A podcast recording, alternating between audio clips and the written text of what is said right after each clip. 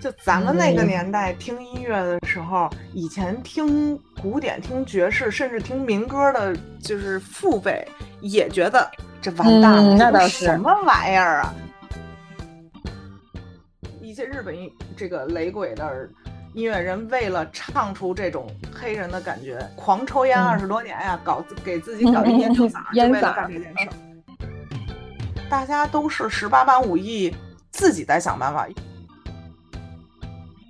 对，因为我觉得音音乐应该是除了平面设计以外，对于一个品牌来说最显象的，然后比较容易快速 get 的一个表现形式了。我觉得苹果店里他们选的歌都非常的好。如果你想上班搞个背景音乐，呃，我觉得直接当苹果歌单都没毛病。其实还有一个点，就是你的歌，你得让店员不能烦。没错，我我觉得这也是很对了，对吧？我觉得这就像我们最开始选背景音乐，说咱下午不能放特 chill 的，就要不摊主都睡了。Hello，大家好，欢迎来到今天的 Oh My God，一起喝喝果茶聊聊天。今天我们欢迎我们的嘉宾边边来，边边给大家打个招呼。Hello，大家好，很高兴能跟贾老师 Jennifer 一起来录 Gaga 的这期播客。对的，我我认识边边可能也得有七八年了，我感觉，因为好像是在拼缝的那会儿，一四一五年的时候，那会儿边边刚刚创立那个伍德吃的伍德吃托克市集，可以跟我们聊聊你的这个从业经验，包括现在在做什么事儿。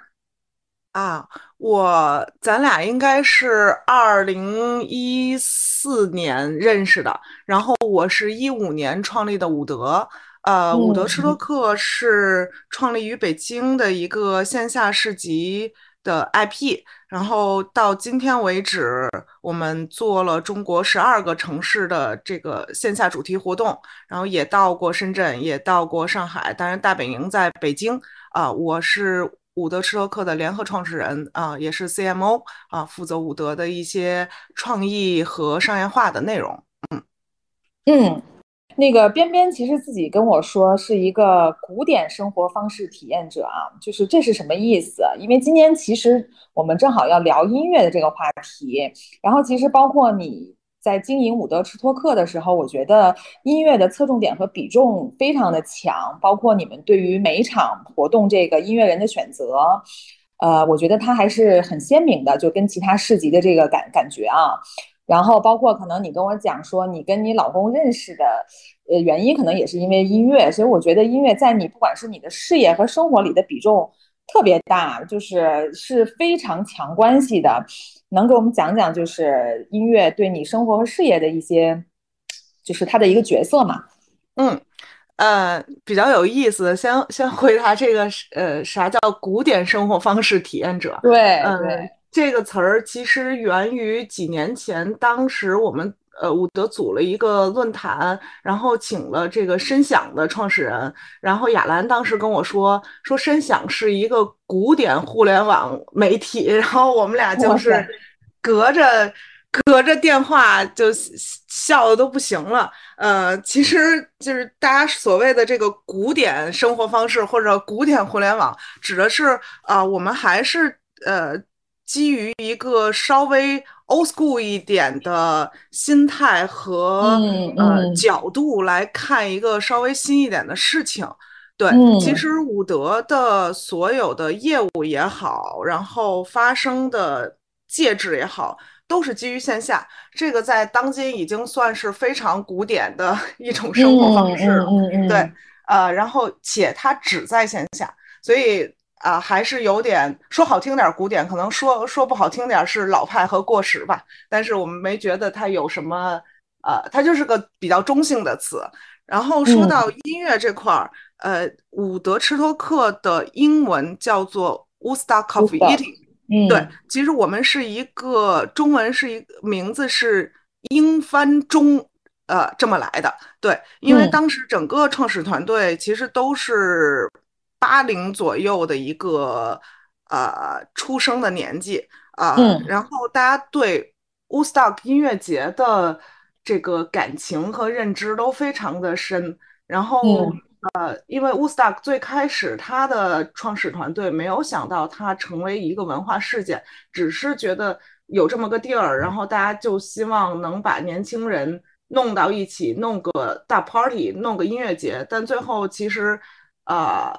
发展成了一个文化现象和一个文化符号。那我们就希望说，呃，如果有一个关于吃的伍伍德斯托克。但它其实形态，即便它形态是市集，啊，希望它也可以成为一个能够影响城市、能够影响城市年轻人的文化现象。所以当时就有了这么一个名字。所以伍德从就是我的呃工作也好，事业也好，从根儿上开始就跟音乐有着千丝万缕的联系了。然后说到我跟我先生认识就特别巧，呃，那时候还是豆瓣时代，你看多古典呀，已经 old school 到了追踪到了豆瓣时代。然后豆瓣当时对，然后呃，我先生是豆瓣一个 hip hop 小组的组长，然后当时我是组员，然后就这么呃，因为一些观点的一样吧，然后审美一样，然后就这么联系起来了，等于是从。网友变成夫妻，当然中间也经历了十好几年啊。但最开始我们呃认识彼此，愿意从网友走到线下，也是因为都喜欢 hip hop 音乐。你当时你你当时听什么 hip hop 音乐？因为当时的 hip hop 跟现在的真的也是很不一样。呃，其实当时我听的，现在也在活跃呃，比如说当时听的 Eminem 和。Fifty Cent 和 Wu-Tang Clan 现在其实也是，呃，美国主流市场和美国大众市场，大家还在听，然后以及他们还在有演出，一直在出作品的。对，嗯嗯嗯嗯，因为正好你说到这个，因为其实这故事我也是第一次听啊，因为我前两天也在复古，就是我我在看了一个那个两千年，就是两千两千到二零一零年的这个 hits。然后我就觉得那个是我十四五岁，就是上初高中的时候，因为就大家都是青少年的时候，对音乐特别的那个痴迷嘛。尤其是我们那年代没什么互联网的那会儿，我就觉得天哪，那会儿的 Kiss 太经典了，就是当时觉得特别流行的歌，到现在都觉得特经典。包括因为你正好说到 hip hop，就是以前听的那个 Snoop Dogg，然后什么那个当时还有什么 Chingy 啊，什么 Ludacris 啊，什么 Bow Wow 啊。现在全都没有了，就是当然，当然现在我可能也不太听这些 hits 的东西了，但是可能偶尔一听，就是感觉都是在挂那个 auto tune 的，就跟以前的都是真的是不太一样的这个 old school 的风格不太一样。但是其实那个超级碗 stop 也是有演出的。还有就是，他们其中有一些人，第一个是可能真的是赚够钱了，去搞生意了。比如说 Doctor Dre，他就开始做，这都是 OG 啊，这都是。对对对，他们就开始做做买卖了嘛，咱们说。然后还有一部分就是转制作人了，然后包括 Can West 呀，他们就有自己唱片公司了。所以啊，但呃，你你你整个去 overall 的看一下这些咱所谓的这个十几二十多年前的，嗯。呃，hit song 的制作者，他们其实现在还也还在这个行业里面呃打转。但是确实确实像你说的，他可能转型了，不是说他没有在做音乐，但是他可能他转幕后了或者转小众了。就是我我的我的感觉是，当年他们是特别活跃的，在大众眼前的一波人，但是现在可能当年是艺人嘛。对对对对对对，就是可能大家都在听。你们就是他，就是共同的明星，大家都知道他。就是一上真的那个时候，因为正好那个时候在澳洲，你只要打开电视或者打开 radio，就是这些人，永远是他们在唱歌，就这样的。对，但是说到说到澳洲，其实澳洲的呃音乐环境还是很好的，因为啊三年多将近四年前，乌探还在澳洲做巡演嘛。就是他们没现在没巡演，也是因为。疫情嘛，但是他疫情前后来，呃，这 The Last 的最后一波巡演还是有，呃，我记得是有悉尼站，所以其实，嗯，澳洲是个 hiphop 音乐重镇。这可能又说到，因为上一期正好我录一个澳洲的我们的嘉宾，我们就在说澳洲是一个孤岛，可能可能他会受这个这个影响会稍微小一点，就是他自己的这个保存的东西，包括上次我们在说，你看澳洲的这个动物。对吧？也都是也都是它本本岛的动物，它没有太受到外面这个冲击，所以可能大家还是比较，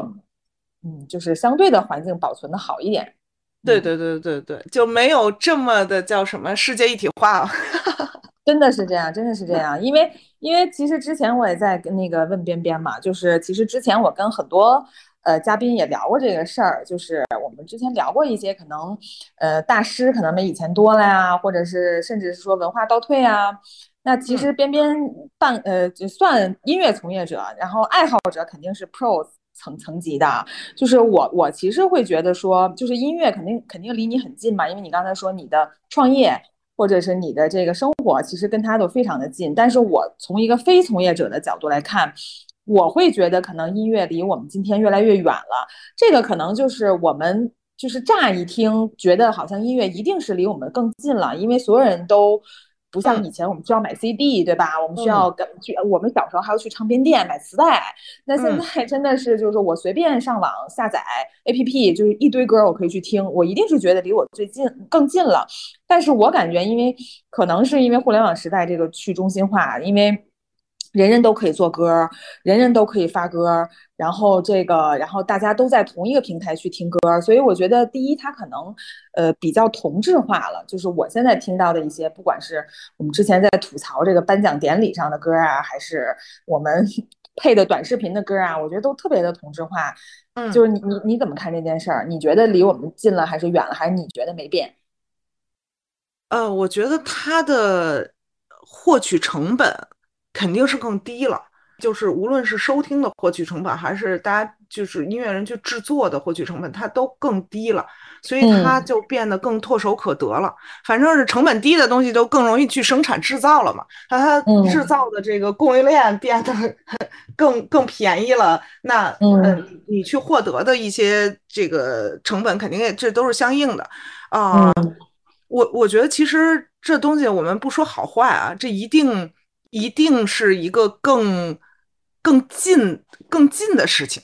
就是呃，从这个体感上来讲，它应该是 everywhere，我我到哪儿都能听见，甚至甚至可能你你去一剪头发的，或者是门口的那个扫码的便利店里，反正你都能听见各种的呃中国外国的流行音乐。但以前其实可能你认真的能听到成成系序列的 set，呃，不太有可能。对，所以它应该是，嗯，在在在物理上啊，离我们更近了。对，嗯，嗯嗯嗯，呃，包括我前两天在看一个数据，说这个，因为抖音嘛，抖音其实就我刚才说的这种，它它自成一派，这个音乐就是它的所谓的我们说神曲。然后有一个数据啊，说一天有六亿人在抖音上听神曲，啊，就是因为其实我我我我可能刷抖音比较少，然后。刚才也说，就是前两年的那些颁奖名单，就是大家在微博上吐槽说：“天哪，就是这样的这个神曲占据了我们这个华语榜单，我们华语榜单完蛋了，我们华语乐坛完蛋了。”你会不会觉得，就是刚才说咱们其实从这个形式上和渠道上肯定是更容易更近了，但是你不觉得？你觉不觉得从内容上，可能是否它是在下降呢？或者是说真正好的音乐，或者是说需要沉淀的这个音乐，它其实是更远了呢？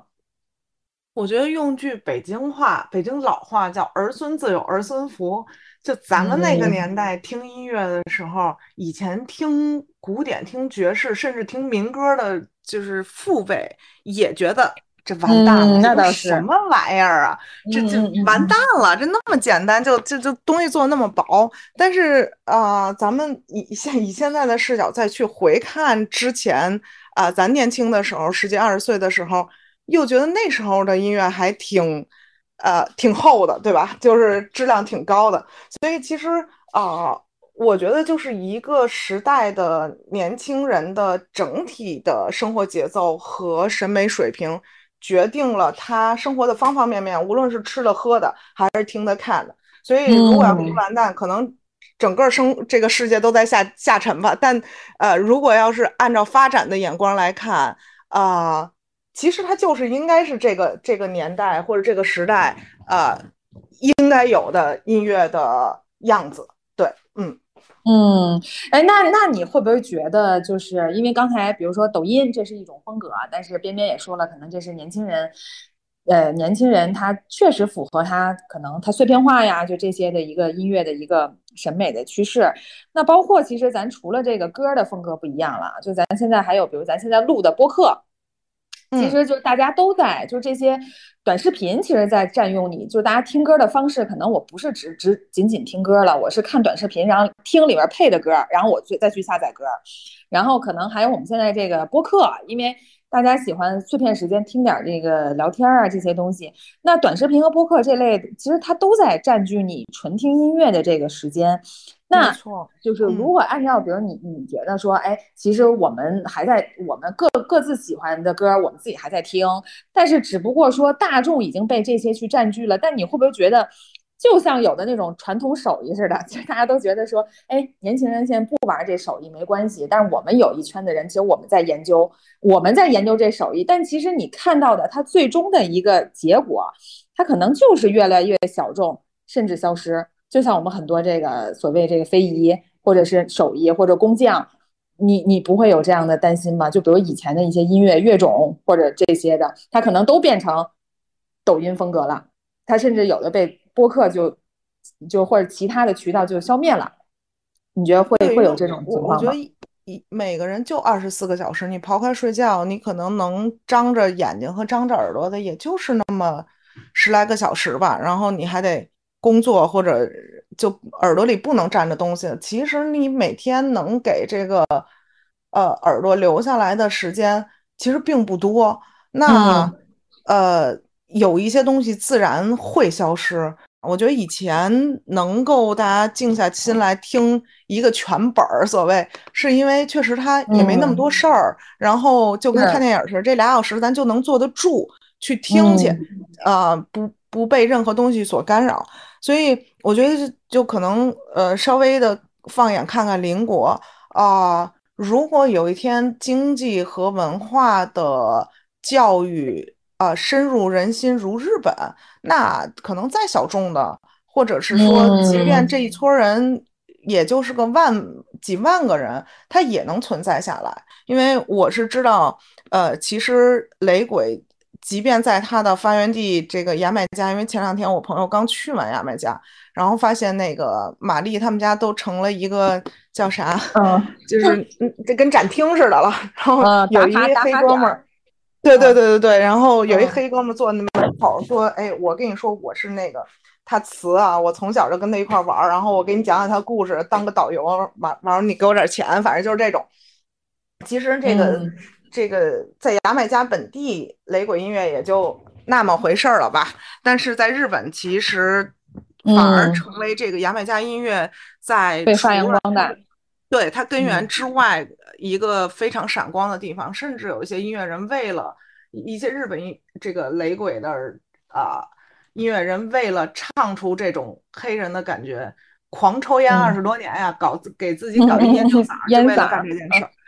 对，所以但是为什么他们能这么干呢？就是虽然他在整个的啊所谓根源音乐里也是很小众的一支，可是啊在那样的一个文化认知和经济的呃发展到了一定地步的这么一个社会形态下，就是有人愿意为自己这个偏好的东西花稍微多一点的钱，就把它养起来了。说白了，那我觉得以后很有可能。过个十年，或者甚至都不用十年，就有呃，因为昨天我才还在看一个 B 站上的一个 UP 主，特别有意思。他把那个呃《哈利波特》然后配上京剧了，呃，什么《智取威虎山》什么的，就是非常年轻的一 UP 主，他直接把那个词儿换了，但是还是用样板戏的这个呃底儿给唱出来了。所以呃，我 相信过不了多久吧，就是大家呃喜欢更。甚至民咱们中国民乐和一些很原来传统音乐的年轻人还会再冒出来，把这东西再更新，然后再玩的更有意思。就是那时候它就会又活了，因为音乐这个东西，呃，我觉得它它牛或者它了不起，就在于它是真的唯一我们看不见摸不着，但是可以一直影响你的一个一个存在，你都没有办法说它是一个介质或者怎么样，你你去所有的。其他的都需要用眼睛或者手去跟它有一个交互，唯唯有音乐，它就存在于空间里，它就存在于空气里。所以从这个角度想，只要空气不消失，它永远还是活着，且它会把以前活着再活回来吧。嗯嗯嗯嗯，哎，那就是呃，刚才说到就是。之前做伍德斯托克，就是其实，呃，边边也把很多的这个音乐人啊，然后现场，对吧？其实这个也是一个形式，就是刚才咱们说，你可能平时特别忙，就是在你的这个碎片时间里，可能你很难去听，但是我把它放在线下了。本来你来到线下，它就是要占据你一段时间的嘛，然后我再以现场的形式推给你，就是你你当时做这块有没有什么？呃，你的目标，或者是你你你想推出什么类型的音乐给到你的这个用户啊？其实最开始伍德的呃来逛来玩的，甚至摊主以一些，比如说呃在北京的老外呀，然后还有有这个在国外生活经验的呀，呃，以及说可能一些广告公司、创意公司的一些呃这个呃做创意的人人群为主。啊，他们其实对于整个体验的颗粒的细致度是很能感知的。就比如说，你你在现场是不是有现场的啊 DJ，或者是你啊今天整场的主题配的音乐，他们都能很快的 get 到。就是，呃，这不是我意淫，是真的有摊主过来说说今天的这歌选的太妙了，就是他在。他在卖东西的时候，他耳朵也没闲着，所以啊，你是能知道这帮人是对于整个的，无论是是音乐氛围，是整个你营造的视觉氛围，他们都能有一个很敏感的感知。那随着呃那时候的消费者，就是来的消费者，也是咱们说很尖儿的一波人，嗯，然后随着这个规模越来越大，它的覆盖人群就。会越来越广，呃，我也发现说，可能我我细心准备，呃，这个彼此呼应，从主题到每一个时段的音乐不同的变化，到整场音乐的从背景音乐到现场音乐的主题的呼应上面，这些巧思设计可能就被啊稍微的淡化了。嗯，我觉得第一个是因为它它。人群更广，或者说用我们的话说，它更下沉了嘛，群众基础更广泛了嘛。嗯，你不知道究竟是他日常是不是对对音乐这么感兴趣，他可能就是在乎于一个现场能来买东西。当然，这这这个其实也是我们从做生意的角度，你是欢迎的，因为人越多，那摊主卖的越好，我的场面越热闹，我是越开心的啊。但从另一个角度，我我自己因为伍德的所有的。呃，现场音乐的编排和背景音乐的编排，呃，都是我来做。我自己后来也觉得，就是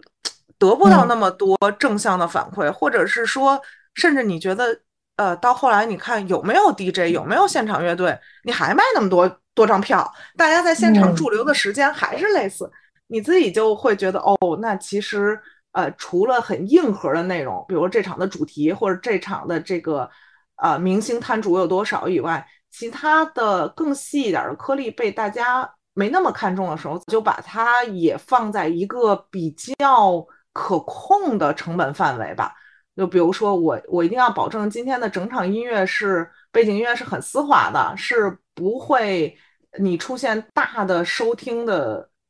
不适感的。比如说，你下午肯定就不能本身就下午了，你就不能放特别懒的音乐，大家就都逛不动了，卖也卖不动了。就是可能会从以前的偏 live，最早还是有 live，然后到后面变成一个场景和氛围音乐这样的一个转化，是吗？对，当然也肯定也是跟疫情有关系啊，因为如果有有音乐，它就要报批更多的剧集的内容，对，那就嗯，就是确实在在防疫的安全上上考虑，那就疫情之后也就再没有现场音乐的部分了。嗯，是，确实是这两年感觉现场音乐越来越少。包括就是你看北京对吧，很多的 live house 也被关掉，就是当然也是在疫情初期的时候，然后可能呃加上这两年反复，就是越来越少。那你就是给我们讲讲，就是就是在音乐圈里的，比如说现在各个城市他们自己在怎么去，他们还在做自己的 live 吗？然后他们有哪些的这些演出，或者是说有什么有意思的这个。就是就是有意思的事情在 going on 的。对我，我觉得呃，首先咱不能算是完全的音乐从业者，咱只能是说深入观察者，或者是跟这个圈子比较息息相关的家属，就是朋友都是都是做音乐的，所以啊，我觉得除了北京，呃，和疫情之后的上海，其他的地方的呃，整个的现场音乐和独立音乐的氛围。反倒没有受太多的影响，然后我甚至觉得上海也是阶段性的受影响吧。然后甚至讲到北京，我也觉得是阶段性的受影响，因为做音乐的人他不太会，不太可能转行，说我今天做音乐了，我明明天就去广告公司上个班了。这个这个技能跨度比较大，大家只能说我今天做音乐，可能最近这段时间确实。年景不好，那咱明天去音乐公司上个班了，啊，基本上都是这样。所以其实这个整体的从业的呃从业人口基数并没有太多的呃削减吧，啊，所以我觉得大家都是在等一个比较好的机会，所谓死灰复燃，或者是说呃整个只要是这个政府说 ready，我们马上就能开始。而且大家也都在想一些比较，大家就说曲线救国的方式，比如说开到更远的阿那亚。对于北京的这个这些线下音乐的从业者来说，那北京咱开不了了，咱就开到北京边上，或者是说北京开不了了，呃，咱就开到成都去，或者做一圈全国的。这个驻留计划，这个快闪，类似于这样，就是大家也在做。甚至我知道上海马上，呃，就之前的这个，呃，传奇夜店 Le Blanc 就也年底之前会开出来吧？对，嗯，然后会开一个面积不小的，他们应该是一个集合，一个 building 里面三四家都在里面，所以其实大家都在准备，而且他们是啊年初就开始准备，是因为疫情没有办法装修。所以才暂停了啊！我觉得北上大家整个的一个状态是，呃，没辙就没辙，但是咱们不可能这事儿就不干了。北上以外的城市其实更，它可以更呃，因为各种成本吧，房租成本啊等等，人员成本比较低，它可以更轻松零散的。实现这个形式，就可能白天是个咖啡馆，晚上是个 live house，或者是说，呃，我的我的 live house 都不一定局限于一个 house，它可能是个，就像原来吉普赛大篷车那种，它是巡游的。所以，其实我觉得整个中国的城市的音乐，呃，线下音乐也没有特别断开。对，嗯，就是你上次跟我提到，就是说，你说各个城市这个音乐社区。你可以聊聊，嗯，对，我觉得就是呃，以前大家可能呃早几年大家就想的是，我要签一个呃，对于制对于一个制作音乐的人来生产者来说，那我要签一个稍微成体系化的呃唱片公司也好，音乐公司也好，呃，我来制作，你代为发行，或者是说呃制作成本甚至这个唱片公司也管了，然后我只要闷头去写歌去做歌就可以。但是现在发现疫情之后，这个大的唱片公司自己活的也是比较小心谨慎，然后反而让这些民间的独立的音乐创作者和音乐工作室、音乐厂牌啊凸显出来了。比如刚才说的啊，呃，我们我们可以从南往北来捋一捋，捋几个我比较熟的吧。嗯，成都小黑在做的那个明堂音乐、明堂唱片，然后明堂是。啊，商业化非常成功的独立音乐厂牌，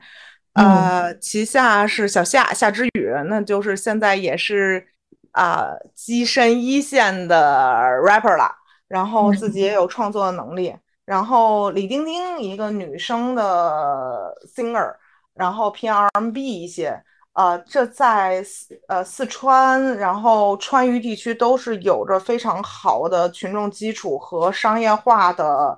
呃实现途径的。对，嗯，呃，然后他也签了一些制作人啊，早期签了白天不亮，然后对后面签了很多这个云南的一些 beat maker，所以小黑其实他自己本身是个以前是广告公司的，但后来因为对于这种呃 urban music 和呃 hip hop R&B 的喜欢，然后就自己一己之力就开始弄了一个小小的音乐厂牌，然后现在做的非常非常不错。然后他们也在成都开了自己的。呃，咖啡加酒吧啊，应该是前，也就是上周吧，刚刚过这个庆祝完周年，做做完周年庆啊，做的非常非常的好，对，嗯，然后呃，这个是成都的，然后上海的 Eating Music 是小饼他们在做，最开始他们的前身是呃上海一个黑胶组织，然后他们也做黑胶自媒体叫 Daily Valley 啊，然后我当时伍德在上海。呃，做活动的时候也跟他们合作过。对，最开始他们就是呃呃黑胶店，再加上黑胶自媒体，然后呃介绍一些呃跟根源音乐、跟黑胶呃有关系的知识，包括也卖一些黑胶唱片。然后慢慢慢慢发展到前年吧，啊，就做了这个唱片公司，就等于说他们也在呃签约艺人，然后帮他们做一些唱片的制作和发行。啊，也是非常的独立的一个厂牌。然后，呃，回到北京也比较熟那个啊，Footy Shop，呃，Footy Shop 老王他们做的，我觉得就更有意思。呃，其实最开始就是一个黑胶店啊，甚至它很长一段时间它就是一家黑胶店。然后随着慢慢慢慢在北京这个社群基础和群众基础越来越厚重，然后扎根的时间也越来越长。呃，从开始在自己的店里组织一些 DJ 的小型的演出啊、活动啊，然后到后来他也在为呃老王也成为那个啊 Ru Down 的一个合伙人，Ru Down 在北京、上海都有店，是一个专门放黑胶的酒吧。对，也是我觉得北京音乐品味最好的。他们是在美术馆那边是吧？啊，那个是 Footy Space，我说的是 Footy Shop。对，Footy Space 就是一个 Space，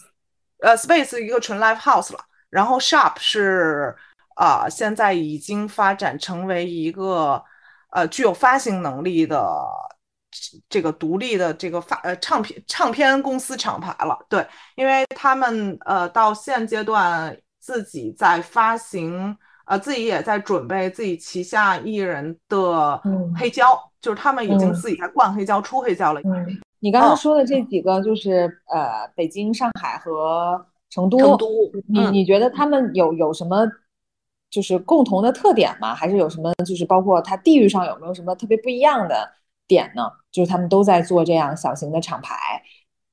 啊，我觉得共同的特点是他们真的都养了五年以上。哦，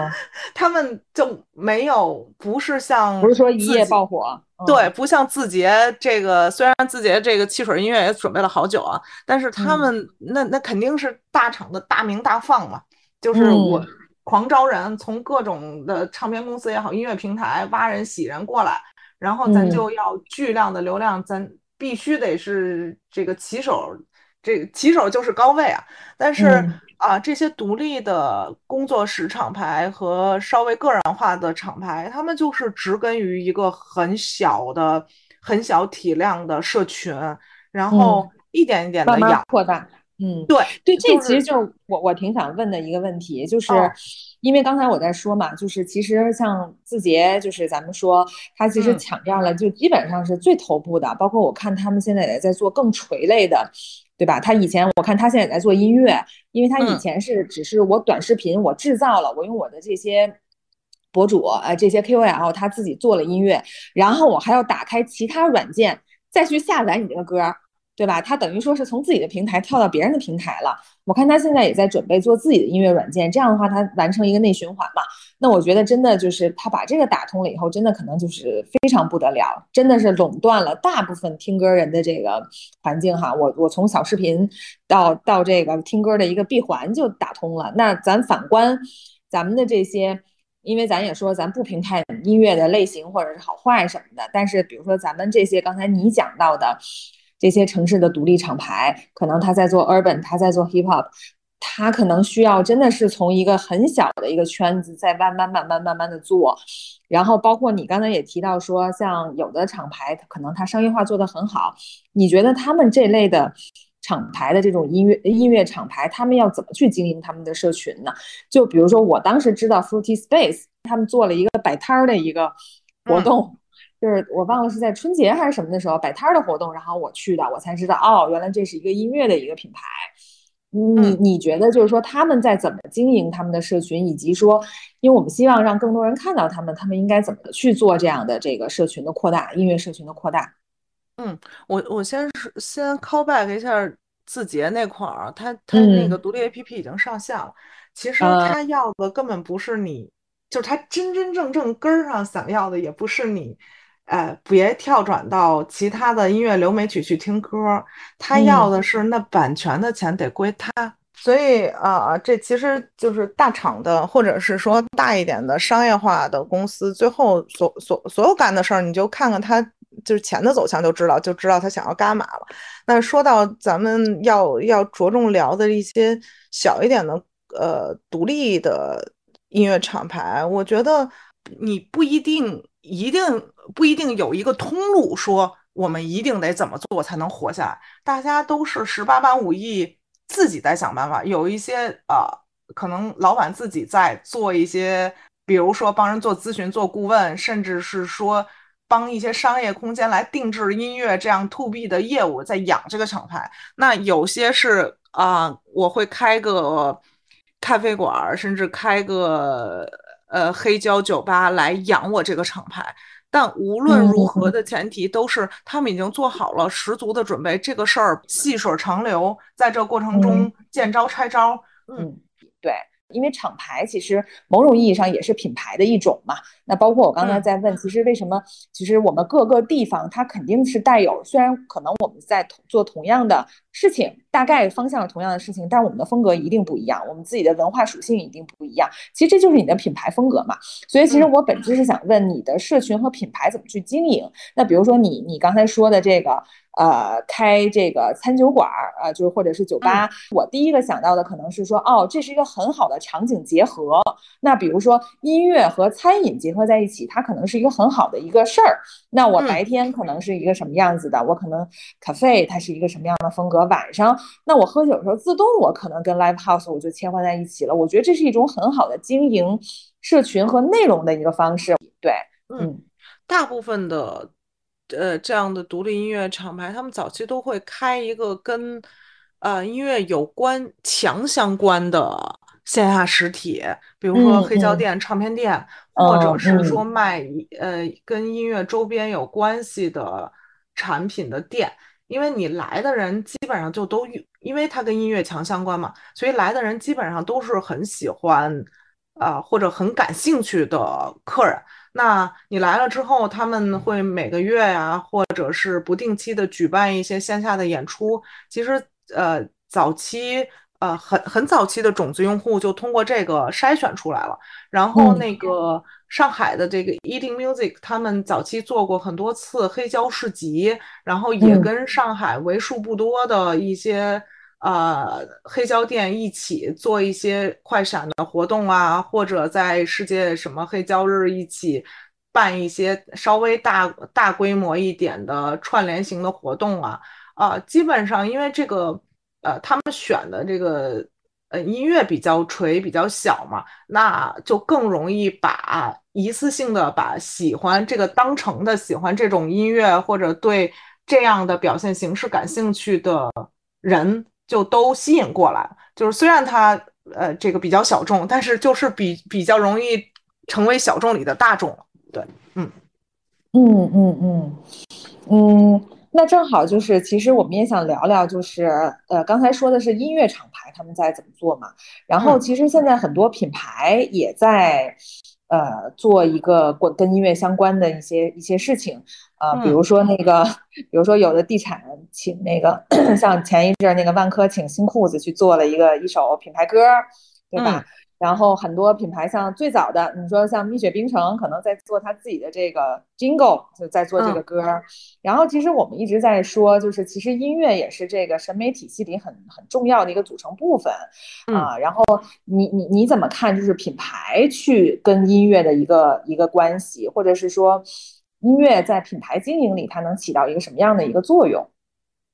对，因为我觉得音音乐应该是除了平面设计以外，对于一个品牌来说最显象的，然后比较容易快速 get 的一个表现形式了。嗯，对对对，所以大家用这种方式，第一个是可以选的从业者比较多。你说你选一泥塑，泥塑表现这中国一共也没几个人，对吧？但是音乐人还是挺多的，就是你你可以去去筛选这供应链的选择比较多，你就容易能选出呃比较贴合你品牌。整体调性的这个合作方，嗯，一个是这个，一个就是我觉得，呃，就就回到咱们最开始说的，它呃现在音乐比较碎片化，离着消费者比较近，那它就更有可能循环洗脑你。就是如果从一个我自己是个品牌主，或者是品牌市场的操盘人来说，那这样子的一个成本又可控，然后。去传播的时候，呃，频次又高，然后无无所不在，然后还可以这个场景又丰富的呃结合形态，还是挺好的。就是甚至你你你只有不开车的时候才能看手机吧，但是你连开车的时候 都能听音乐。那我我要是做个广告歌，或者是说呃跟某个音乐人合作，让他唱几句我的，露出了我的品牌，其实。应该是露出的频次会更高频，对，嗯嗯嗯嗯，对，就是这种可能是确实是把音乐当成一个营销的一个手法哈，可能它的具体表现是这个像你说的广告歌，呃，它因为它的渠道肯定是我肯定是投放在短视频平台的，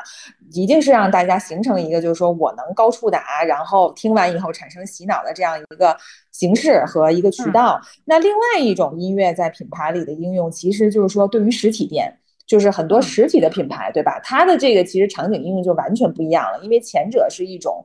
营销的一种呃一一种内容的制作，那那后者呢，它其实是一种陪伴，有点像陪伴关系的这样的一个一个一个角色。比如说，那零售的店铺，它在店里，它肯定是要做这个背景音乐的，而且我觉得可能跟它的这个风格是。特别紧密相关的，因为你在店里，尤其零售商商店，它在选物的时候，它很容易被这个音乐所影响的。就我经常，比如我之前去日本，我经常在一些店里，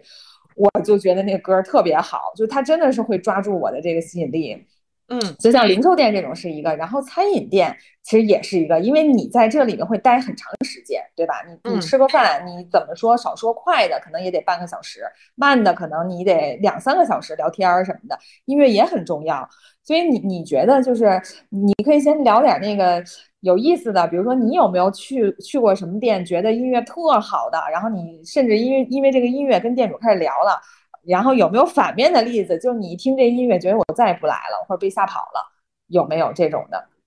啊，我觉得行业公认的标杆是 H&M 和苹果店，你甚至能在 SoundCloud 上找到呃苹果店的完整很长很长的，比如全全年的分 season 的歌单儿。呃，苹果店更是，其实苹果因为自己的。的的 music 做的很好很好嘛，所以我觉得苹果店里，呃，无论是在啊北京还是在东京，你甚至在西雅图，他们选的歌都非常的好。如果你想上班搞个背景音乐，呃，我觉得直接当苹果歌单都没毛病。对，这两个是公认做的比较好的。然后我自己个人印象深刻的是，大概六年前、五六年前有一次我逛遗体港，然后。逛着逛着，突然听到了 New Japanese 的歌，然后我就想，但是他他的音乐最近真的被用的特别多，就大家那我我我前提是六七年前，六七年前啊，OK OK OK，就是我当时就想，一商场，因为我当时应该是停车，然后去办个事儿，就完全不是逛商场，我是经过那个商场，然后在我的印象里就是商场嘛，对吧？就是我是一个不不逛商场的人。然后一个商场竟然用了 NewJeans 的歌，然后后来我就想，我可能以后得多逛逛这商场，就是他连歌都能选的这么有品位，那它里面的店啊，它里面的其他的服务应该也差不了。这个是我到现在都印象非常非常非常深的，嗯，然后说到反面案例。对对对，然后我觉得可能还有一个就是说到如果餐厅的话，嗯，我是记得可能呃最后一次比较印象深刻的是，我其实是在日本，在东京去，因为一呃因为一个很很很偏 reggae 和 raga 的音乐形式去到了那个音乐人开的。咖喱店，对，就是我我，因为我吃饭的时候反而留意音乐会比较少，因为我吃饭的时候，除非一个人吃饭，那我就是很静很静，不然的话，比如说两个人去吃饭，可能大部分的注意力都会放在啊吃饭对象身上，然后呃，如果当时餐厅里又嘈杂，背景音乐的声音又没有那么明显，我就不会。认认真真的分辨它究竟是，嗯，谁的歌，或者是哪类的歌，但是肯定是，比如说，嗯，很不舒服的，很快节奏的，那你就是待不住了。但如果是好案例，就是我是真的先有看到这家店 Instagram 上说，我们这周又换了什么什么新的歌单，然后我们会放这个。日本本土的这个雷鬼制作人谁谁谁做的歌，然后已经更新上了，欢迎大家就是有空的时候可以过来听，即便是你不吃咖喱，你也可以过来听。然后我就是看到那个 ins 就跑过去吃了咖喱过去听的。对，嗯嗯嗯嗯，哎，那你觉得对于零售线下店和餐饮线下店的音乐的最大的不同应该是什么呢？我觉得其实本质上都是线下消费体验，它不应该有质的区别。但是我觉得，呃，如果对于影响情绪方面，可能餐厅的啊背景音乐更能影响他当时的消费情绪。就是因为我是一个对逛没有那么感兴趣，然后。呃，只想去买的人，所以，啊，你的背景音乐再嘈杂或再好，如果我是要去买，我已经决定了是去买，我不太因会因为你的音乐就少买一件或者多买两件。但是吃饭的时候，啊，很多的 order 是随机的，如果音乐好，我是真的愿意多喝一杯酒的。但音乐不好，咱就赶紧草草了事儿，咱咱换地儿喝去吧，就基本上是这样子的一个心情。所以我觉得，啊，如果对于这种冲动性消费或及时性消费的话，反而是餐厅，呃，就是餐饮行业的音乐更能影响那个当下消费者的情绪。嗯嗯嗯，就我自己的感觉，可能会觉得说，呃，确实没有质的区别哈，它都是，就是我觉得它首先是一种体验，然后其次它是品牌的一个表达，这是肯定的。但是我会觉得，可能餐饮的音乐它的表达相对来说会呃辅助一点，就是因为确实是你你你在你在和谁吃饭。然后或者是吃什么的那个体验很重要，它更要营造的是一种氛围，就是它更是一个呃打辅助的一个一个作用。包括是它，比如说我如果是一个小酒馆，可能我的感觉是热闹的，就是我要提供这样的一个氛围。那如果说像我们可能是轻松的，它比较 chill 的，它想让你在这儿待很长时间的，那它可能是就是。嗯，能让你放松下来或者很舒服的，像在家里一样的这种感觉的，所以它更更多是一个辅助的一个氛围。但是我确实觉得，因为可能你说你不太逛啊，但是比如说我们呃去，尤其是咱们去海外去逛店，因为那我们不是特别目的性的，对吧？就可能我们在一条街上。对，那个就真的是逛了，就是因为你，比如说你在国内，你你今天就是要去买个袜子，你就不会太去听那个东西。但是你比如说咱走在国外的街道上，我肯定是觉得这家店首先门头吸引我了，嗯，对吧？咱说的不是餐饮啊，就是那种零售的店，肯定门头吸引我了，我进去了。然后我对这个品牌还不了解呢。那所以我觉得像这一类的品牌，确实是它的歌，我我觉得挺代表它的品牌风格的。就是它是稍微有一点进攻性的，它跟餐饮就不太一样了。它就是，它就是稍微要我要告诉你，尤其是说服装店，对不对？就是你看我我的一种服装风格啊，就可能大家都是 OK，我们都是潮牌，但我可能就是特电子，我我就是那种风格的，我整个全是这种音乐。可能另外一个他就是特怎么样啊？就是他他确实要表达我的。我的个性出来的，所以它是有点进攻性的，所以我会觉得这两种可能它还真是有点不一样，就是可能对于商，我觉得最不一样的是零售不用分时段，餐饮得分时段，对吧？吃饭，然后下午茶，晚上那零售你你你几点去？你不都是那些货吗？对，我觉得这是对对于商家来说最大的不同。对，嗯，因为我还呃，我曾经中午去太古里。呃，在嘎嘎吃饭和晚上约人吃饭，我是真听到了歌单的不一样的。我说，哎呦，这花了心思了，对，是吗？哎呦，太太好。对，因为那个正好我们最近在更新我们的歌单，就是我们确实把这个整个的时段分得更细了，就是我们分成五个时段，因为本身我们就有五个时段的经营，就是 brunch。午餐、下午茶、晚餐和八点后，因为确实其实不太一样。就是你早上起来，包括其实还有一个点，就是你的歌，你得让店员不能烦。没错，我我觉得这也是很对了，对吧？这就像我们最开始选背景音乐，说咱下午不能放特 chill 的，就要不摊主都睡了，谁卖货呀？是的，是的，是的，因为你客人可能他毕竟频次他是有一个他自己的一个频次，可是你的店员他是。真的是一天多少个小时，每天都待在这儿，对吧？所以他自己，所以我们其实当时在配的时候，然后我也给边边看了我们的歌单，就是我们其实早上是偏就是像 Jazz Hip Hop，就让大家先醒过来，嗯，轻松一点，它可以就真的是那个软一点，对吧？早上你不至于犯困这样子的。然后中午的话，因为其实我们有很多的白领在吃饭，就是他可能。他要求快，然后他可能也在说话，所以我们用的是像 Chill House，那个 Chill House，然后 New Soul 这类的东西。然后，然后下午的时候呢，它可以稍微开始欢快，因为大家比较休闲。嗯。然后包括晚上，对吧？它它是比较休闲的状态，呃，大家喝点喝点果茶什么的。然后八点后可能就开始有点。有有点就是你甚至可以有点小小小小小舞曲的感觉的东西，它可以开始有点鼓点了，就开始有这个东西了。就是你你看我们的歌单，你你有什么感觉吗？和你觉得到我们店里这种体验，你觉得是匹配的吗？呃，我我我我其实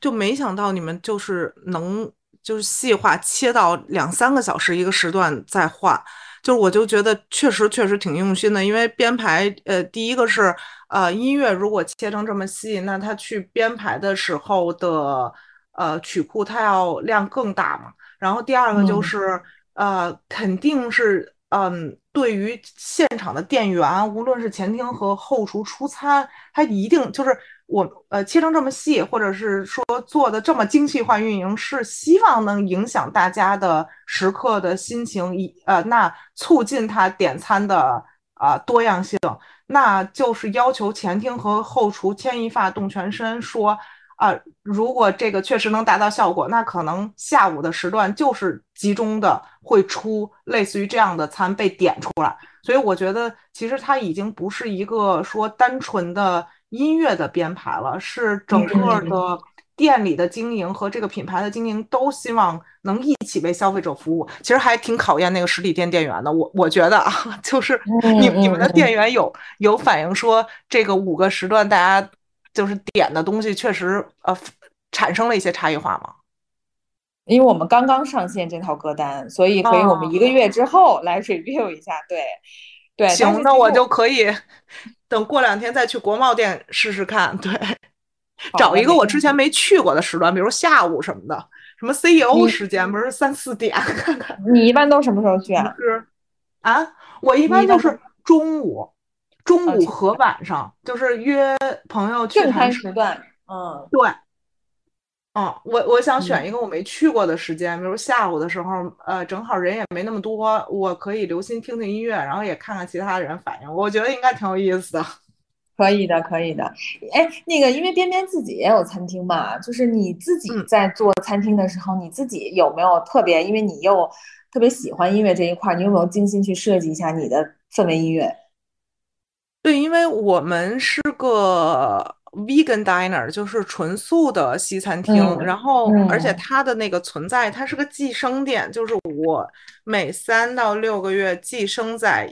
一家里面。就是我的宿主，他可能是个鸡尾酒吧，也可能有是个呃啤酒吧或自然酒吧，就类似于这样子的形式。所以，呃，他除了他选音乐的时候，除了像咱们刚才聊到 Gaga 的这种按时段照顾到呃客人和员工的这一层以外，它还多了一层啊筛选条件，就是它得跟宿主的气质。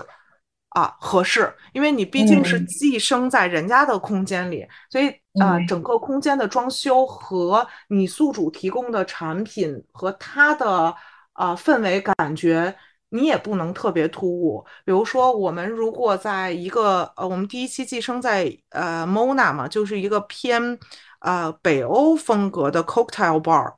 嗯，那它整体的装修都是偏清冷的自然系，然后。呃，颜色也是黑一点的。那我们其实就会选择一些，即便是我们会选择一些偏呃黑人音乐或者偏 house 这样的，我们也都会甚至都会选到一些丹麦的啊这个 hip hop 音乐人做的一些 beat。所以其实啊去选的时候就要多一重标准，还是呃比较累的。但是呃，因为你你本身呈现的东西就很就很小众嘛。所以你把所有的细节做到更细啊，反而是让人觉得呃，这是个很用心的呃店，或者是说这是个很用心的经营者在搞的事情。嗯嗯，其实刚才说我们就已经算有点卷的了，就是我们其实会把不光是呃一一套歌单，而是把一天分成五个时段的。五种歌单，而且每个歌单其实体量挺大的，但是其实在国外也有更卷的。就我们之前说，像那个，当然已经现在已经不在了，就是 Collect，对吧？就是这种，就是它是真的是一个标杆性的一个 lifestyle 的一个买手店。然后包括其实我以前也有在看他们的歌单，确实就是非常的有主题，然后有非常有他们自己的风格，然后他们自己的编辑的意识在里面，我觉得很强。然后也有原创性嘛。这个可以跟我们聊聊，对啊，然后咱们到时候也可以把那个呃，如果大家能翻墙的话，咱们可以把他们在 SoundCloud 上面的歌单贴在这一期的那个评论区，这样大家也可以去实际的感受一下我我心里面就是独一份的 Collect 有多牛逼，在音乐的品味上，他就是呃，首先他呃，Collect 是一个呃，位于巴黎的呃买手店。当然，他的创始人并不觉得它只是个买手店，它其实应该是一个文化交流的氛围空间，因为他也做展览，然后他也出自己的系列的产品。然后，呃，说到他的音乐，为什么觉得确实好？就是首先他店里也会卖唱片啊，以及而且是一个完整的自己的呃区域在卖黑胶唱片。然后啊，以及他会按照不同的呃季节和主题，呃换店里所有的货以及店里的软装。与此同时，他就会找呃不同的音乐人，无论是 DJ 是制作人，做专属于那一期的混音专辑，做啊专属于那一期的背景音乐，非常非常的好。他应该已经发了十多张呃音乐专辑了，以及他最后闭店的一个。呃，华丽的谢幕的时候，也有一个非常长的啊，我我记得是两个小时还是三个小时的 set，然后作为他的最后告别时候的整个的那个那个背景音乐挂在 SoundCloud 上面，嗯。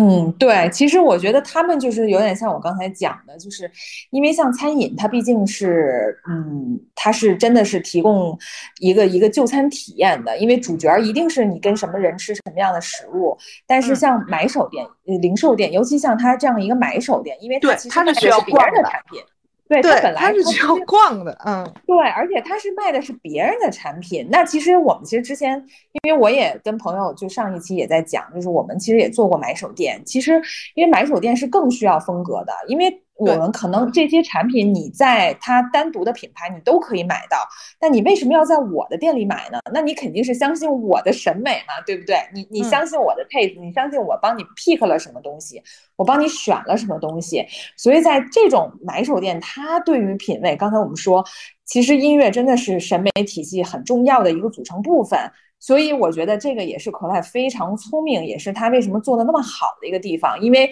他通过这个角度，他一个是跟他选取的这个，你你刚刚也讲，他每个季度他有主题，可能这个这个季度我跟 Chanel 做了一个最大的主题，对吧？就是他在里面的品牌，它有不同的这个有配的这个主题，那那我就要用音乐把这个完整的三百六十五度的这个体验。三百六十度没有路，对，把这个多维度、全方面的体验做到极致，给到你。而且其实像你、像我，其实就是真的是被他打中的人嘛，对吧？对他，他作为一个 hub 的话，他又要为这些品牌服务，又不能被这些品牌所淹没，因为他选的品牌又都特尖儿嘛，所以这还是就挺考验功力的。你从软装，就是从从视觉审美到听觉审美。这可能是最能直观表达自己作为一个 harp 的性格和品牌感的地方，所以就是做的很到位啊，就花了。你觉得你觉得继你觉得继口赖之后，还有品牌做的这么极致的吗？在音乐这一块儿，就他不是做音乐的，但是他把音乐做的贼那个什么？我我觉得啊，我觉得可能 Monaco 的的 cafe 有可能，但是。疫情就没没再出国呀，我没有去过了。这个我现在完全断档到三 三年前了。的确，的确，嗯，是，这就是期待赶紧放开，能能能去看看吧。我觉得，而且它肯定不是一大体量的，就是如果一旦它的货砸了，然后这个。或者是说它的呃品类涉及的多了，你就确实没法特别精细。又如果又有吃的，对吧？又有一 Whole Food 超市，我这里头又有点吃的，又有点什么用的，它这个音乐就不太容易照顾到各方的呃品牌和消费者了。所以它应该就是一个呃，比如说一两千平米，最多了也就是这么一个体量，然后。呃，自己创始人、主理人也是审美非常好，然后有自己上甚至有点固执点的审美的，我觉得那个是比较容易出彩的，所以我我也期待看看是不是疫情之后能发现一些吧。出国。哎，但是。但是你说像呃买手店、生活方式买手店，可能在国内一直没有特别兴起啊，但是可能在国外，我觉得是当时的那个时代非常引领态度的一个一个一个一个形式。那你说在国内会不会就是露营？哎，就是对吧？正好你提到说走不出去嘛，就是我们暂时真的好多年没有去国外看过这些新的业态了。那你说露营会不会催生一套？因为我上次在露营，我就在想，这个时候真的非常需要一个歌单，就是因为露营其实它也是另外一个场景，就是说你需要。你没得干，它不像餐厅，你在吃饭，你在跟人聊天，它是属于你要专注在此刻，你可能就是享受自然，你就享受你放空，你就享受你 chill 的时候，其实它也是音乐特别好的一个场景。嗯，我我我，首先我自己没有去过那种花钱的营地啊，我要是露营都是徒步，然后实在是没地儿，晚上没地儿过夜了，扎个帐篷，然后。我也知道，其实有一些露营歌单已经出来，你在流媒体上可以看见，甚至有一些露营的集合店，呃，他们的歌单选的也都还挺不错的。但是我觉得，呃，露营可能是更个人个性化的，因为你露营是希望跟大自然更近一点。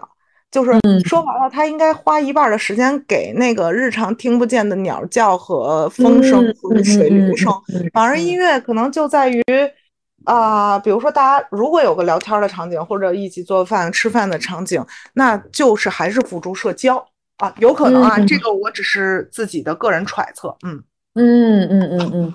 说的很好，对，然后正好呢。刚才说到嘎嘎店的这个音乐，然后我们上一期正好我们在做我们自己的桃子乌龙，然后我出了一套彩胶。对，我还想说呢，这 是花这是花钱花心思了，我已经拿到了啊。然后出彩胶的真的不多，彩彩胶成本太高了。对对，你你觉得？因为当时很多人说哇，天呐，你们餐饮现在这么卷吗？因为其实当时我是正好想做一个 Y2K 风格，就是我们桃子也很多年了，我想有一个复古的一个一个感感觉。然后正好呢，我们桃子其实是夏天，然后我就觉得夏天本身它就是跟音乐强强关联，然后我觉得它又是彩色的，然后它又是很年轻的，包括我们其实刚才在聊很多东西，它即便是。被互联网去中心化或怎么样？其实确实，你那句话，我觉得我听进去就是说，你不用担心它没有，因为其实音乐它是一个，它真的是一个会持续存在的东西。它可能没准过几年它会回潮，它大家会回去或重新，甚至是听古典音乐或者怎么样，它永远在那里。都所对，所以我就是也是我们在做这个产品的时候，我想到说，哎，我觉得可以做一套这个复古感觉的这个彩胶。那我但是唯一遗憾的就是没有录歌。啊，我有个好奇，它卖吗？不卖，不卖。对，因为因为其实就是第一呢，就是我其实是第一次做跟音乐有关形式的这样的周边。然后呢，我我自己就是其实第一是我想突出我的设计，就是因为我对这个整个复古风格我有一些。设计上的一些呈现，第二个的话呢，就是确实是我觉得，如果说它要大面积的去给到大家的话，我希望它里面其实是有歌曲的。其实这个也想问你，就你觉得，第一就是你觉得你收到我们这个感觉怎么样？就一个餐饮品牌做了这样的东西，还有一个就是说，如果说我们要往里面灌歌，你觉得给嘎嘎应该灌什什么样的歌，或者是我找什么样的音乐人合作？对我，我觉得你们想能想到。做黑胶这事儿就已经是挺挺先锋的了。就咱无论里面有没有歌，是我我让它上墙也好，还是说我就日常把它放在书架上啊看着也好，就是都就是都已经是比其他的餐饮品牌要往前走一大步的事情了。然后我我我是觉得，呃，如果一张完整的黑胶，它如果你们觉得需要灌的歌挺。就比较多的话，其实你们可以出 EP，还有更小尺寸的呃黑胶，你可以做，然后里面可能就三首歌，我觉得也可以啊，对吧？比如说你找一些独立音乐人，这样完全没毛病。然后甚至。如果要是啊，之就是咱们之前谈到的背景音乐，大家都很喜欢票选出来，那咱们就把背景音乐灌到一个完整的黑胶里，我觉得还挺想听的。因为正好你们其实这这个东西的真正呈现，是因为你们是有一些线上 delivery 的产品的，就是包装的饮品，它就是应该随着饮品一起寄送到。或者他一起卖成 package 的卖卖到消费者手里，这样大家我即便今天被风控了，我是一个被风控了两次的人啊，在北京，我即便被风控了，我我也能在家里啊，只要有一个黑胶机，我就能享受跟在 Gaga 店里一样的氛围。我喝着你们的乌龙，对吧？桃子乌龙，嗯，因为阳光是一样的呀。阳光不不会因为我被风控了，它照进来就有损失啊。那我的心情还是一样，就是还挺还挺那个鸵鸟，但是就是其实想想也是一个疫情里面没有办法的自娱自乐了。嗯，对，而且确实是就是等于说，嗯，音乐这个事情就像你说的很神奇。比如说我喝一杯呃尴尬的茶饮什么，我在店里，但是如果我把这个歌拿走，我回家。它确实就是一个很长尾的，对吧？就当我觉得说，哎，现在这下午阳光特好，就很 chill 了，我就拿出来听一下。它是可以持续陪伴你，或者是唤醒你一个回忆的一个载体啊。对，除了装修不一样，咱这听到的和喝到的，或者听到和吃的都一样。对，其其实还原度已经很高了。是是是，这个真的给了我很大的启发。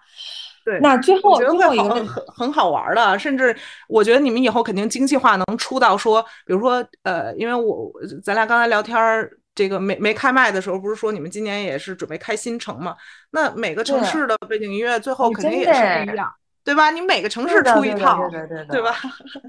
有道理，有道理。嗯嗯，这个可以马上做。说不定，说不定，我想我会想买类似于像福州这样子的。你知道吗？就是因为我在北京，我反而不想买嗯我我这个城市，我想知道那个城市的人，即便跟我吃的一样定价的东西，他们耳朵里听的啥，所以我可能想买个外地其他城市。嗯，哎，但是你要是买其他城市的，你那你就是是不是你一定要听到本地音乐人或本地的音乐风格啊？还是说不一定，就是本地的这个氛围在音乐里就可以？啊，我觉得不一定，但是我可能会觉得，如果有点小彩蛋，是个呃，就拿闽南来说，是有点闽南感觉，闽南闽南话的的的小的彩蛋出现，会觉得挺有意思的吧？因为呃，好嗯奇嘛，究竟当地是一个怎么样子的聊天氛围，或者是说体验氛围？对，嗯，不过确实就是，其实也是刚才咱们聊到，为什么音乐可能就是多元的形式现在会，呃，比较比较的小众一点，因为它确实是需要时间打磨的。就因为你刚才跟我讲这个各城市的录一个录一个这个黑胶的时候，我就在想，哇，这得多花时间呀，对吧？你说你说我们要出个设计，出个啥的，你怎么着都能出来，但你要打磨音乐，其实这确实是花时间的。对，但是我觉得，呃，一个品牌一定一旦它从一个单一城市向多城市甚至多国家啊、覆盖的前呃的的状态时候，你就很难免被陷入说啊、流水线化不酷了，或者连锁化这样子的一嗯个嗯窘境，嗯或者嗯是说大家会先入为主的认为，但其实我知道你们也并不是想做成那样。那在保保持着一个覆盖面儿，又想保持着自己的品味和独特性，那没辙呀，就得就得花更多的功夫去让大家能 get 到这一层心思嘛。然后我觉得，以及如果是一年一张，一年一个城市一张的话，其实也还好，就是频次降低，但是它的那个 quality 和厚重度在。它你嗯 average 下来，其实应该跟比如说每个季度出一个 poster 也也差不多的工作量啊。嗯嗯，很有意思。对，那我正好想问你一下，因为其实其实刚才也说到，一个是它需要时间去打磨很多音乐，就能让你带入的，或者让你反复去听的，在任何一个时段拿出来的这种是需要时间的。然后另外一个就是，呃，其实有很多，其实其实很多听众啊，就可能他们。呃，也喜欢这类的音乐，或者他他希望去接触一些这类的音乐，但是第一是没时间，第二是可能有了休闲的时间，我也花这个可能也看短视频或者什么的。你有没有什么推荐？就是说怎么让大家去打开？就是因为没准儿，就其实就很像，可能大家现在接触到一些打开自己这个可能性的，就是来自于 A P P 的一些功能，就是什么猜你喜欢啊、今日推荐啊，对吧？哦、就它是给你的 feed，对吧？它是给你的 feed，就可能我平时我都听的是这个这种风格，但是我突然哎给我 feed 了一个这首歌，我发现哎原来我喜欢这样的歌。那你有没有什么，就是说一些渠道或者一些方法，让大家说，哎，其实我可以了解一下，就你刚才说，比如说这些本地的音乐厂牌在做什么，哎，他们的风格是没准是我喜欢的，或者是另外一种，是不是氛围的？刚才咱们来在聊的黑胶这种，比如我推出了，可能大家会觉得说我为什么要听这个东西？就是你有没有一些推荐的渠道或者是方法，让大家可以扩充自己的音乐接收或者是审美的一个？一个广度，嗯，我我觉得啊，呃，从一个实用性或者可实操性来讲，这个东西的，你想扩充自己品味或者自己自己的个人小曲库的一个呃一个小白来说，嗯，你你要找一个它本身版权比较丰富的流媒体平台，因为它关联推荐只能推荐它有版权的，对吧？所以其实网易云音乐已经算是。啊、呃，又兼具了个性化，又兼具了版权丰富性的一个呃中文的音乐流媒体了。呃，如果一旦你在网易上听到一些喜欢的，你就马上把它 like，然后它就可以按照你喜欢的去推荐。那到时候就是你喜欢的呃一套自己的电台或歌单了。一个是这个，一个就是当然 Apple Music 是非常推荐的。嗯，然后还有一个比稍微小众一点的。类似于摇一摇功能的一个独立 APP，叫 Shazam，S H A Z A M，啊、呃，嗯、是一个呃国外的识歌软件，就是我很多呃奇奇怪怪的一些一些环境音乐都用它来识别，就是基本上就你打开，然后你只要打开，然后你就开始识别，它就能告诉你这是谁谁谁的歌，因为呃有一些。你在现场，比如说实体店里啊，或者甚至你在谁谁谁车里听到的非常小众的音乐，它并不在中国的主流流媒体上有自己的个人的音乐人账号或者版权的呃的分享，所以你你如果用一些中文的，比如说微信的这种。呃，扫一扫、摇一摇的识别，可能就识别不出来了。但是这个软件因为它是全球性的，所以它识别的歌的广度还是挺好的，然后保真性也非常的高。所以呃，这是一块儿吧。第二个就是，看你在 Instagram 上或者是在一些。微博呀、微信呐、小红书上面，你去看，呃，假如说像我们刚才说的，你喜欢 Fruity Space、Fruity Shop 这种，那就看看他经常跟谁互动，然后他 follow 的一些国内其他厂家。对，其实不多，就你你基本上花个一个礼拜时间，也就能差不多 search 到这些名字了，然后你再往下 digging 去看，说他们的风格是不是你喜欢的。对。嗯，对，给我们提供了很多有意义的工具啊，实实用实用小 tips，很实用的小 tips，真的是对。然后包括喜欢 Gaga 的朋友们，今天我们也会在评论把我们的整个的歌单，然后也拎出来，包括我们推荐的一些曲目，然后也可以拎出来。包括边边在我们的这个 list 里有有什么想推荐，也可以我们标出来，然后大家感兴趣。可以去听一下，然后可以再从你喜欢的歌里再去 link 更多。好呀，那最后，呃，边边可以给我们推荐一首歌吗？就是我们会放到播客的最后，就是你最近在听的，或者是你觉得跟咱们今天的主题，或者你最近的心情比较大的一首歌。嗯，我觉得就就就就是特别喜欢，有可能就。就比较俗了啊，FKJ 以前的，因为我在我我在曼谷见过 FKJ，然后到了他的后台跟他聊天玩来着，所以这个算是我我自己个人比较私人化的那个有接触的，然后他音乐特别好。但是说一个呃比较有意思的吧，我其实真正想推马思唯的新专辑，因为马思唯是我我是之前第一个是那个。呃，这个稍微有点方言的说唱吧，我听只要听不太懂，我就不太听。因为呃，即便说唱是个音乐形式，但是它是音乐里面啊为最最，咱不能说第一看重，但也是 top 三看重这个歌词的一个啊节奏型，所以我一定会结合着歌词儿看他表达什么。但是这川渝这块儿吧，我确实看听不懂。啊，之前就没有特别 prefer 过，可是从马思唯的上一张《黑马王子》交响版以后，我就觉得真不一样，因为他啊，请了个现场的管弦乐队在后面，就很像 Queen 的那张专辑了嘛。然后我从那时候开始留意到他，然后又发现我认认真真的听了完整的这张专辑，发现。啊，第一是他的文文学水平，就是写词的能力啊，在当下这波的年轻的 rapper 里面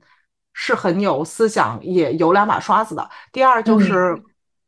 大家都在玩 trap 三连音，但是他他真的用了很多 boom bap，就 old school 的，就是你看到这么年轻的，然后又是这种潮流型的啊说唱歌手。嗯，还用自己的呃自己的解读方式，在在在呃做稍微 old school 一点的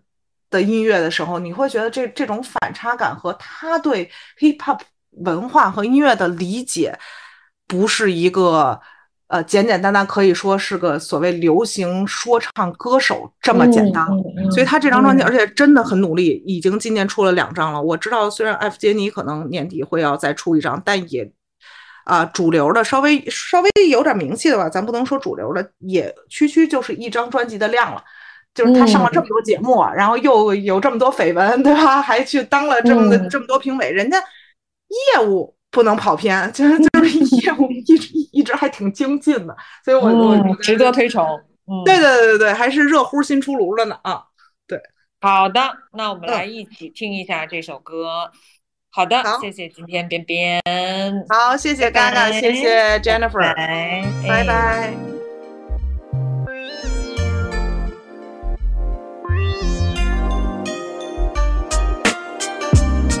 啊哈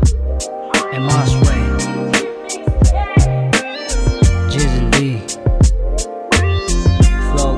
Gucci. 笑容六位数，I don't do no real shit。It costs more than your diamond，阿夸费了钱。You see we are here，就代表你们会倒霉。给你办追悼会，和你下次演出背靠背。我穿一身黑，参加你的葬礼，再放你的音乐，气氛乌烟瘴气。Flow 没创意，你押韵像在放屁。我注射 humble sweat，对 haters 产生抗体。你玩的手段太过卑鄙，爱装无辜装委屈，你力气就能翻拍咒怨。我埋伏在你。的棺材周边，红脸瞄准靶心射向你的招牌臭脸。做头等舱来，我让你坐后备箱滚，在后备箱冷，足够给你的臭嘴降温。你特冷输冷酷，而且还特冷装纯。这首是报应，是烙印，是你不能遮的伤痕。F L O W，你该学学，不止装模作样站在台上 check check。Rap money, rap shit, drain dead. yeah. You're not a rapper, you a hater, made me sick, sick. Flow guilty, can't nobody hold me down. Hold me down. Uh, flow guilty, can't nobody hold me down. 我 verse two 没开耳朵，你聪明反被聪明误，你愚蠢的利人设，掌声不会比虚声多。都到底几轮了，还有人捧你？但我相信绝大部分听众耳朵是会区分的。我身上继承着集团的积分，阿波莱斯蒂芬，你没有能力 defense。看血流一成和 murder them red boys，我被人议论着 chilling in my lamb toys。我们热度冲到 top one，他一身狗屎味还狡辩 top 脏。装成的有理有据，This is guilty，太 low 逼太油腻，这首让你难受，My flow 像皮鞭抽，如果没体验够，再给你脸上几拳头。I'm a real rapper，rap skill 来对抗，靠满腹经纶，我像 Biggie 一样肥胖。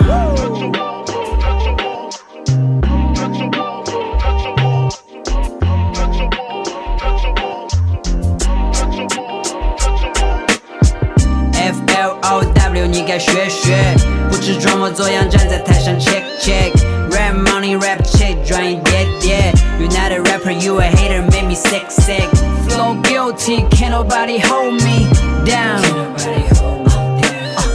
Flow guilty, can't nobody hold me down.